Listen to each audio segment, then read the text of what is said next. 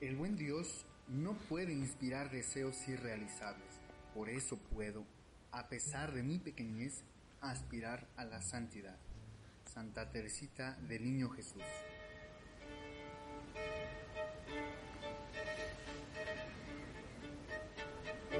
Acompáñanos en tu programa Lo dijo un santo y descubre la espiritualidad de los que ya llegaron a la santidad.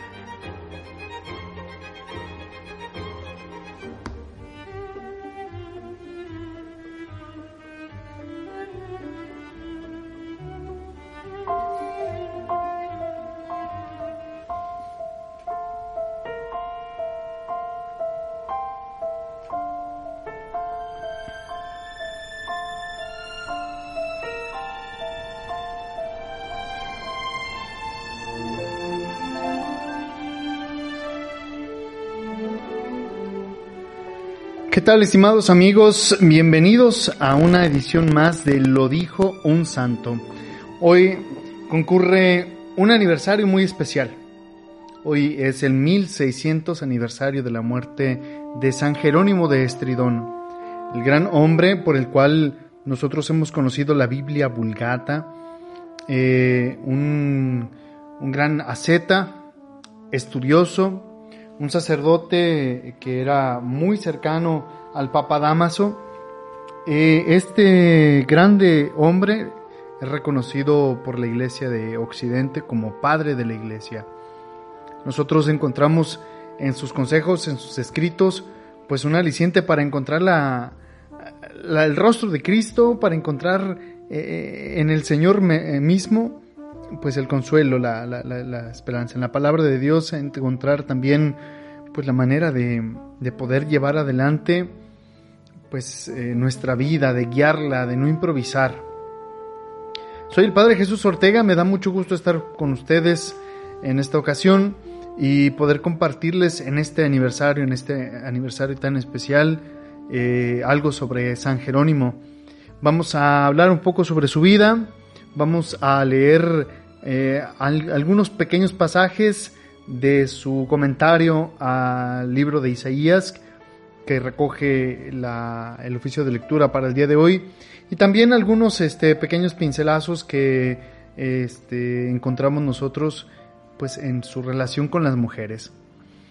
En este tiempo en el que el tema de las mujeres es tan recurrente, creo que es oportuno también destacar el papel que San Jerónimo le daba a sus compañeras, a sus amigas, aquellas personas que bien impulsaron sus estudios porque, bueno, pues en cierta parte le ayudaron a financiarlo, pero también eran sus amigas. Y, él se permitía hablarles con, con todo el corazón y darles consejos muy puntuales que nos van a ayudar también a nosotros, hombres o mujeres, nos van a ayudar para nuestro crecimiento espiritual. Así que, sin más dilación, vamos a hablar un poco sobre la figura de este grande padre de la Iglesia de Occidente, San Jerónimo, que nació en Estridón en el siglo IV, alrededor del año 340-345. Algunos alargan más hasta la década de los 50 porque no se sabe con exactitud cuándo fue que, nació, pero se sabe que nació en Estridón, en una, en una ciudad pues que hoy eh, pertenece a Croacia. Bien, pues este hombre fue un gran escritor, ferviente asceta, una persona inteligente y vivaz, pero era de carente equilibrio y de carente tolerancia. O sea, tenía un carácter y un genio muy especial. Esto representa otro aspecto no menos relevante, eh, perdón, San Jerónimo representa otro aspecto no menos relevante de este extraordinario periodo en Occidente.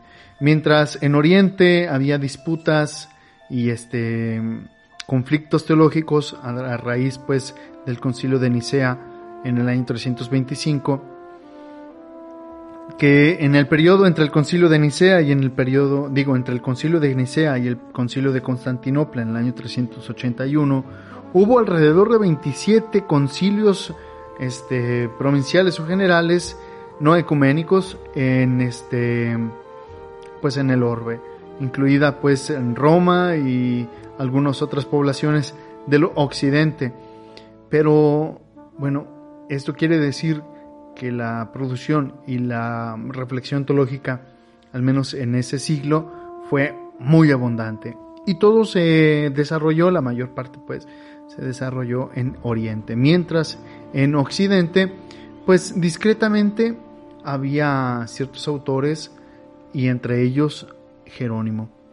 Pues San Jerónimo es este hombre que por su personalidad es distinto de Hilario, Ambrosio, Agustín, y no se pueden explicar sus intereses espirituales y culturales sin tener en cuenta a estas grandes figuras, Hilario de Poitiers, Ambrosio de Milán y Agustín de Hipona, con quienes mantuvo, al menos con Agustín, mantuvo relación vía este, epistolar.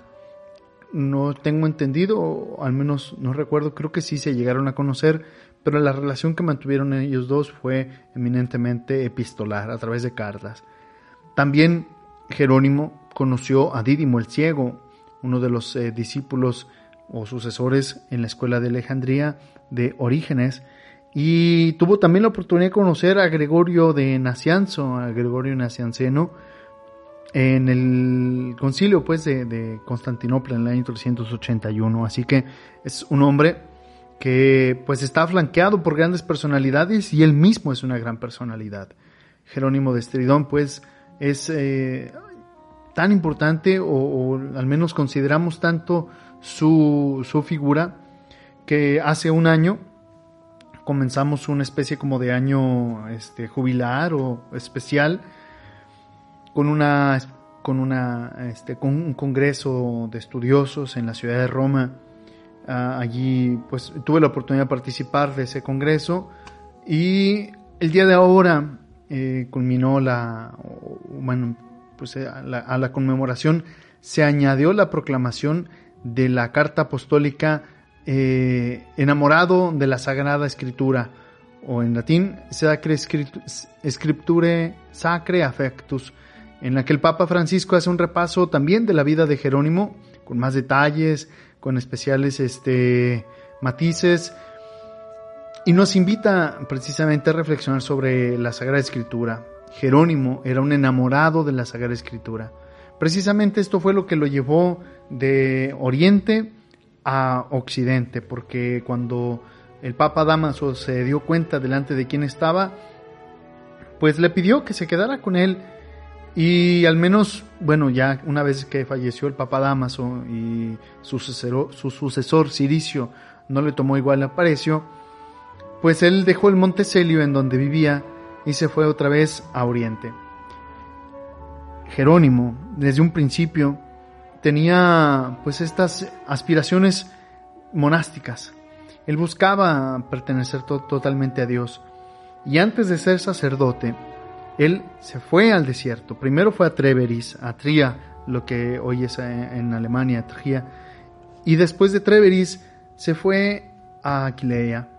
En Aquilea se hizo monje. De Aquilea pasó a Roma. De Roma volvió otra vez a Occidente y los últimos 35 años de su vida los dedicó a la contemplación, al estudio, a la traducción de la Sagrada Escritura. Por eso tenemos nosotros la Biblia Vulgata, que pues fue la herramienta principal de la evangelización de la iglesia durante pues la conquista espiritual en nuestras tierras y también pues este ha sido como la primera traducción ha, sido la primera traducción este esmerada a, pues a una lengua ya popular. Lo que buscaba entonces Jerónimo era acercar la Sagrada Escritura a las manos y a los ojos de los fieles para que todos la conociéramos. Un esfuerzo así tiene que ser reconocido. Bien, este Jerónimo entonces pues es un gran enamorado de la Sagrada Escritura. De él podemos decir muchísimas cosas. Me gustaría hablar tanto, tanto de él porque no es que, al menos yo personalmente tengo un gran aprecio a los padres de la iglesia porque pues esa es mi especialidad, pero al menos descubrir en este hombre alguien tan humano me hace como estimarlo un poco más o, sentir que no está tan lejano el hecho de, de ser santo porque, bueno, pues Jerónimo era una persona muy colérica, muy primaria. Y este, él tenía pues estas, eh, estas, estas expresiones que a veces compartimos muchos de nosotros, ¿no? Y tan solo si pudiéramos tener ese acercamiento y ese enamoramiento a la, a, la Sagrada Escritura, creo que pues seríamos bienaventurados en muchas, en muchas maneras. Eh, vamos a tomar del prólogo el comentario de San Jerónimo sobre el libro del profeta Isaías, que la liturgia de las horas recoge en el oficio de lecturas para el día de hoy, para el día de San Jerónimo. En él eh, está escrito una, una hermosa este, invitación, así que pues vamos a leer de este prólogo. Esto lo dijo un santo. Por eso quiero imitar al amo de casa, que de su provisión saca lo nuevo y lo antiguo, y a la esposa, que dice en el cantar de los cantares, he guardado para ti, mi amado, lo nuevo y lo antiguo. Y así expondré el libro de Isaías, haciendo ver que en él, no solo al profeta, sino también al evangelista y al apóstol. Él, en efecto, refiriéndose a sí mismo y a los demás evangelistas, dice, qué hermosos son los pies de los que anuncian el bien, de los que anuncian la paz.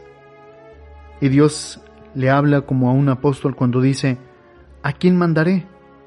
¿Quién irá a este pueblo? Y él responde, aquí estoy, envíame. Nadie piense que yo quiero resumir en pocas palabras el contenido de este libro, ya que él abarca todos los misterios del Señor Predice en efecto al Emanuel que nacerá de la Virgen, que realizará obras y signos admirables, que morirá, será sepultado y resucitará en el país de los muertos, y será él salvador de todos los hombres. ¿Para qué voy a hablar de física, de ética o de lógica? Este libro es como un compendio de todas las escrituras y encierra en sí cuanto es capaz de pronunciar la lengua humana y sentir el hombre mortal. El mismo libro contiene unas palabras que atestiguan su carácter misterioso y profundo. Cualquier visión se os volverá, dice, como el texto de un libro sellado. Se lo dan a uno que sabe leer, diciéndole, por favor, lee esto. Y él responde, no puedo porque está sellado. Y se lo dan a uno que no sabe leer, diciéndole, por favor, lee esto. Y responde, no sé leer. Y si a alguno le parece débil esta argumentación, que oiga lo que dice el apóstol. Cuanto los dotados de carisma, de profecía, que hablen dos o tres, y que los demás den su dictamen, y si algún otro le que está sentado a recibir una revelación, que calle el que está hablando. ¿Qué razón tienen los profetas para silenciar su boca, para callar o hablar? Si el Espíritu es quien habla por boca de ellos, por consiguiente, si recibían al Espíritu de lo que decían, las cosas que comunicaban estaban llenas de sabiduría y de sentido. Bien, pues la lectura esta que hemos hecho se expresa en términos muy elocuentes del libro del profeta Isaías, como una especie de premonición de lo que sería el anuncio cristiano. De hecho, lo llama evangelista. Un poco antes del tiempo, ¿no? Y bueno, pues desconocer nosotros las escrituras es desconocer a Cristo. Esta misma frase es de San Jerónimo en este mismo eh, prefacio o prólogo al libro de eh, el profeta Isaías. Si desconocemos eh, quién es Cristo es porque no nos hemos acercado a las escrituras. Y así lo dice. Cumplo con mi deber, dice San Jerónimo, obedeciendo los preceptos de Cristo que dice, ocupaos en examinar las escrituras. Y también, buscad y hallaréis, para que no tenga que decirme como a los judíos, estáis en un error o no entendéis las escrituras ni el poder de Dios. Pues si como dice el apóstol Pablo, Cristo es el poder de Dios y la sabiduría de Dios, y el que no conoce las escrituras no conoce el poder de Dios ni su sabiduría, de ahí se sigue que ignorar las escrituras es ignorar a Cristo. Podemos nosotros tener miles de quehaceres, muchos este, propósitos en la vida, pero si desconocemos las escrituras, en realidad no somos cristianos.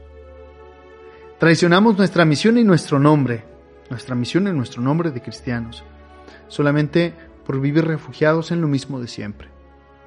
Por eso es importante acercarnos a la escritura. Y esta primera parte de este, de este programa quisiera que fuera eso, una invitación a la lectura de la escritura. Son cuatro los evangelios, al menos esos cuatro evangelios, tomarlos en nuestra mano, saber de qué se tratan, leerlos alguna vez en la vida. No digo aprenderlos, pero sí quererlos. Porque es la palabra del Señor, porque es la, enseñanza que Cristo nos dejó. Y si desconocemos eso, entonces desconocemos eh, el mensaje de Cristo, traicionamos nuestro nombre cristiano, nuestro nombre de cristianos, y desdecimos de nuestra misión de, amar a Cristo, de, de ser todo de Dios. Amigos, creo que tenemos una grande tarea, porque la herencia es grande. Si consideramos que hemos recibido nosotros una herencia tremenda en la palabra de Dios, pues entonces tomémosla, custodiémosla, amémosla y leámosla. De manera que en la cercanía con Dios podamos tener también cercanía con Jesús. En la cercanía con la palabra podamos tener también el conocimiento pleno de nuestra misión. Vamos a escuchar una, eh, un canto, una canción. Es de Marcela Gándara y es Tu Palabra. Precisamente abundando sobre este tema de la palabra, para que podamos tener también en nuestro corazón un aliciente y podamos eh, poco a poco avanzar en el amor y en el conocimiento de esta palabra.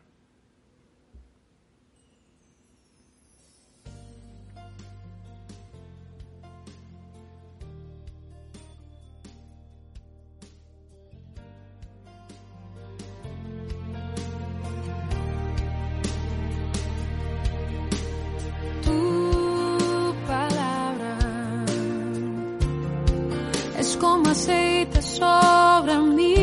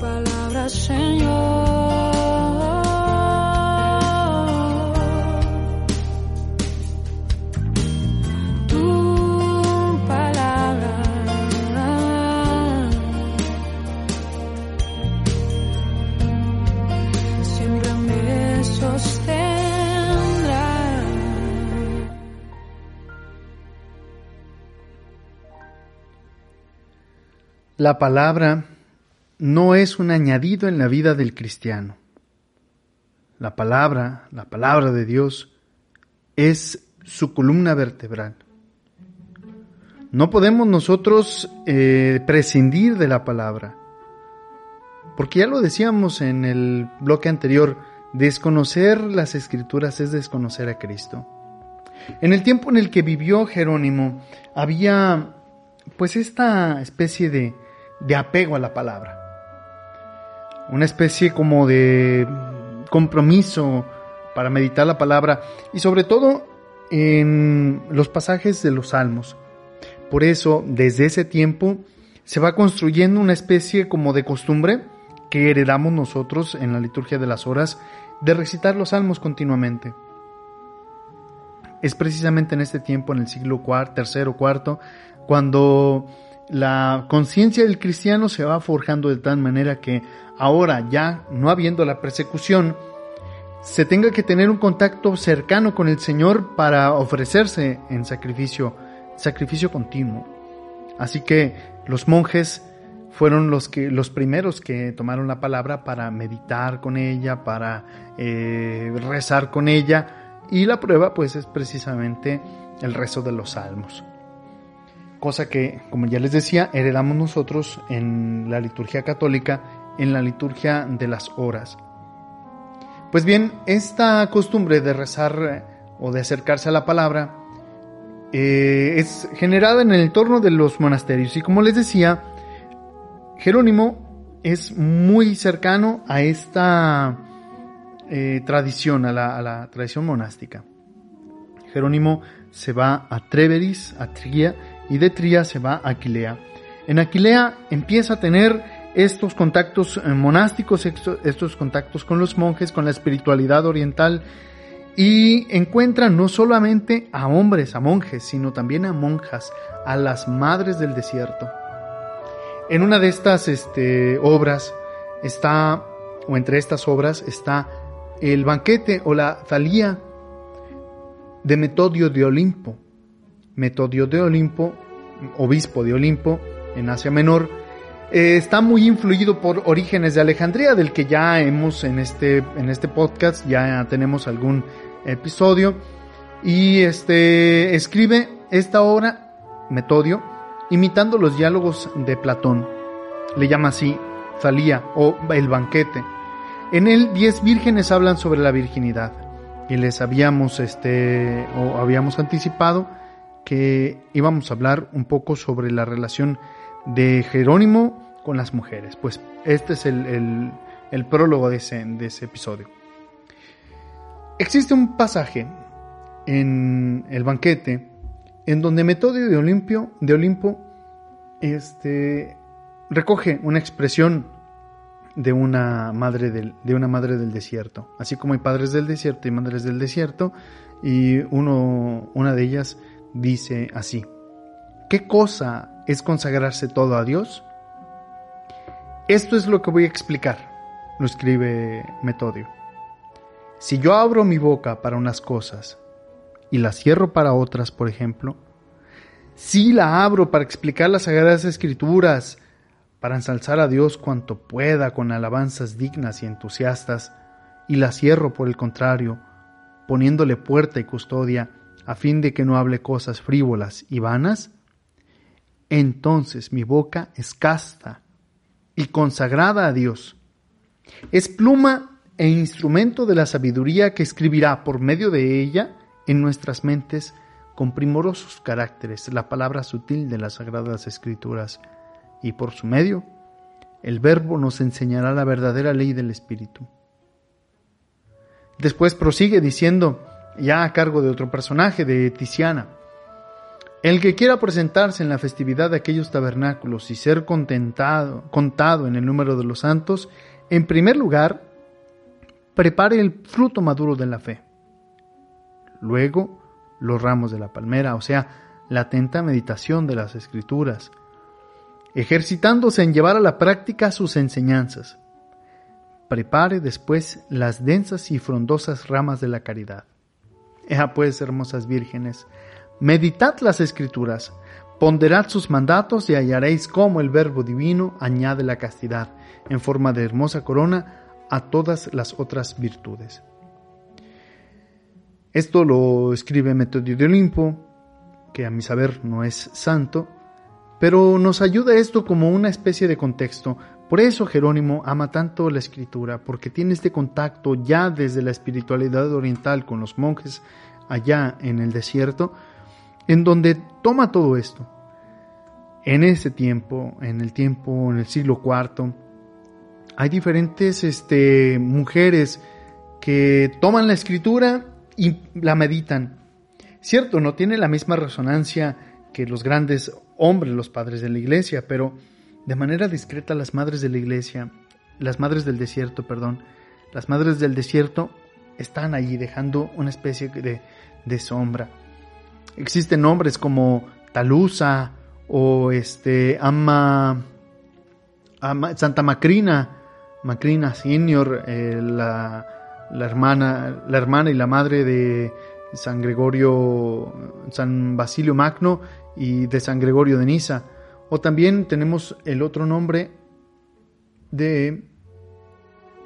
Ahorita lo... Ama Teodora la madre Teodora, que también eh, llega a dejar algún rastro, Melania, Melania la joven, que una, es una mujer estrechamente relacionada con el círculo de mujeres del Monte Aventino en Roma. Es ella, también una de las amigas, o también está eh, esta mujer que, a la que dirige una de sus cartas, Eustoquia, la carta 22, que recomiendo leer ampliamente de San Jerónimo, está dirigida completamente y es una, una este, exhortación a la, precisamente a la lectura, da algunas instrucciones en esta carta, en la carta 22, y se le dirige a su amiga Eustoquia, también una de las mujeres que él tenía en el círculo del Aventino. Pues bien, en síntesis, para la mayoría de los pensadores cristianos del siglo IV y principios del V, la meditación de la escritura, sobre todo del Salterio, de los Salmos, ocupa un papel fundamental dentro de la vida cristiana, sobre todo para aquellas personas que aspiraban a la vida perfecta. Sin embargo, mientras está esta centralidad de la escritura, está presente en la mayor parte de los escritos dirigidos a varones que aspiran a la vida ascética. Esta importancia queda sensiblemente reducida cuando se refiere al estudio de la Biblia por parte de las mujeres que también son ascetas, de las monjas.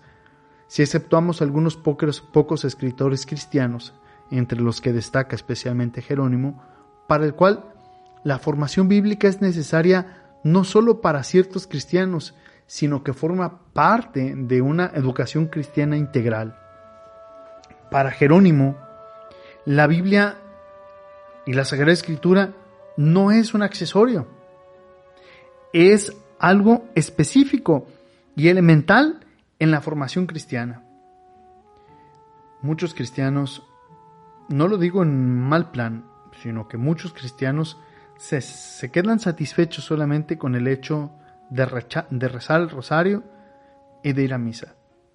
Pero eso no lo es todo. Recuerden que la Santa Misa se divide en dos partes y una de ellas es precisamente la lectura de la Sagrada Escritura.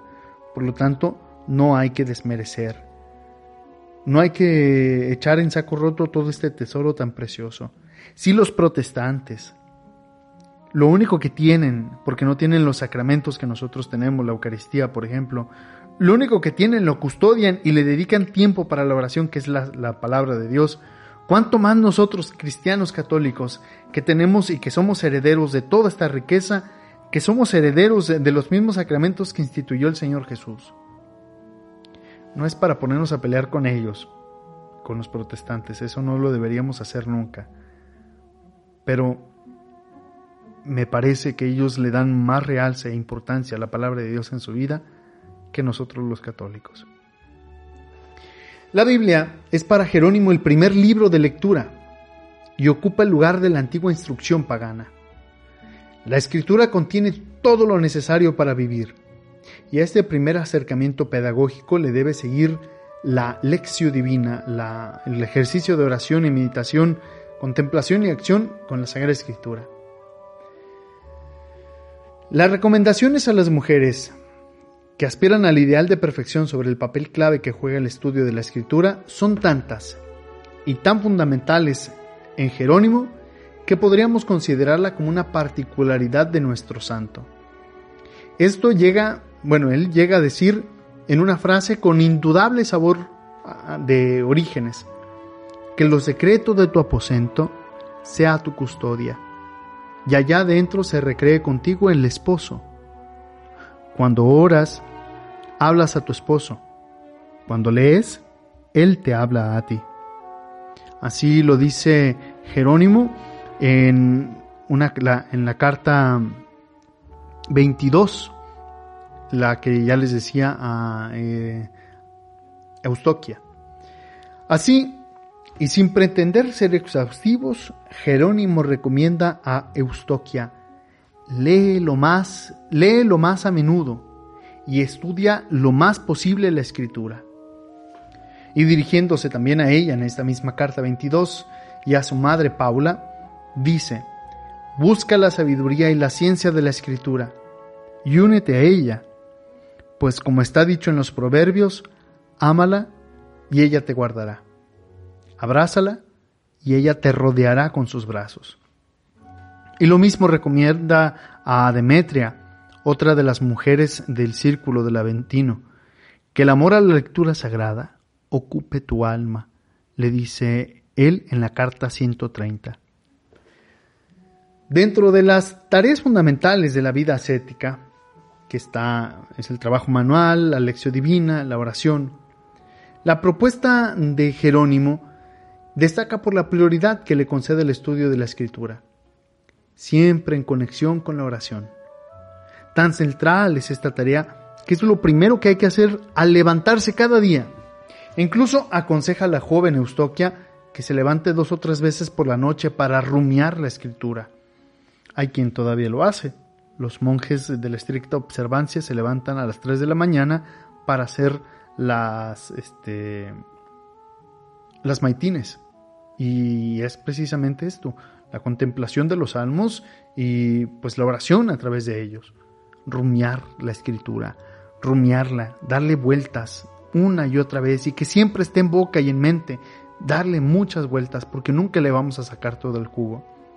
Así, mientras Jerónimo fija de manera pormenorizada para los ascetas el tiempo de cada una de las oraciones litúrgicas, deja libre las horas que debían dedicar al estudio y a la contemplación. Una lección divina que debían realizar en dos niveles, uno primero dedicado a la memorización y comprensión de los propios textos. Son estos los pasos de la lección divina de Jerónimo. Primero memorizar y entender.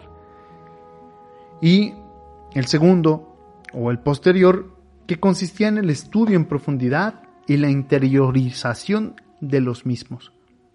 Para esta labor, la mujer asceta podía servirse de sus propias fuerzas pero Jerónimo aconseja la ayuda de un especialista en la materia. Así que les pide que vaya con gente de Roma. En nuestro contexto sería, pues ve con el sacerdote de tu parroquia. Si el sacerdote de tu parroquia no tiene tiempo para enseñarte la escritura, entonces, ¿a qué lo tiene? ¿Para qué lo tiene el tiempo? Y así, San Jerónimo hace muchas invitaciones. Así que en este hombre eh, podemos encontrar nosotros consejo, compañía Basta tan solo acercarnos a la carta 22 que ya les decía a Eustoquia. Y de hecho, bueno, Jerónimo fue criticado por dejar su tiempo dedicar su tiempo al estudio de la escritura por parte de las mujeres, hasta tal punto que tiene que justificarse por ello al menos en dos ocasiones. En el año 393 escribe, me parece que es preciso responder a los que me juzgan ridículo por dejar a los hombres de lado y escribir casi exclusivamente para ustedes, Paula y Eustoquia. Lo dice bien en la carta 25, no en la 22, en la 25. Y en el año 397 vuelve a escribir. Yo sé, o principia, hija mía en Cristo, así se llama principia, que muchos me reprochan escribir a menudo a mujeres y preferir al sexo más frágil. Así lo llama él, y entendemos pues lo que, es lo que quiere decir. A las que siempre habían mm, dejado de lado, pues lo dice esto en la carta 65. Y pues en esta misma carta 65 da muchos ejemplos de mujeres que estaban en compañía del Señor, eh, de mujeres en la escritura y también este pues es una carta en la que nosotros encontramos pues estas orientaciones, estos consuelos termina diciendo, por ejemplo, todo esto, hija venerable, lo he resumido brevemente para que no te avergüences de tu sexo y que tampoco a los varones envanezca su nombre, pues para escarno de ellos alaban las escrituras las santas vidas de tantas mujeres. Mi intención no es ser feminista, mi intención es decir, Jerónimo se fijó en las mujeres para enseñarles a amar a Dios a través de la escritura por lo tanto, la escritura es para todos, para ellos y ellas. La escritura no tiene límites, no tiene una, una especie de, de cajón o de, limitante, vaya. Creo que me, doy a entender. Mi intención con todo esto, pues es eh, saber que la escritura está al alcance de todos y que sería una grave omisión no tomarla, no acercarnos a ella. Termino con otro pasaje de la carta 22 de San Jerónimo que pues nos sirve como el broche final. Y con esto quiero terminar agradeciéndoles a, todos su atención, su permanencia.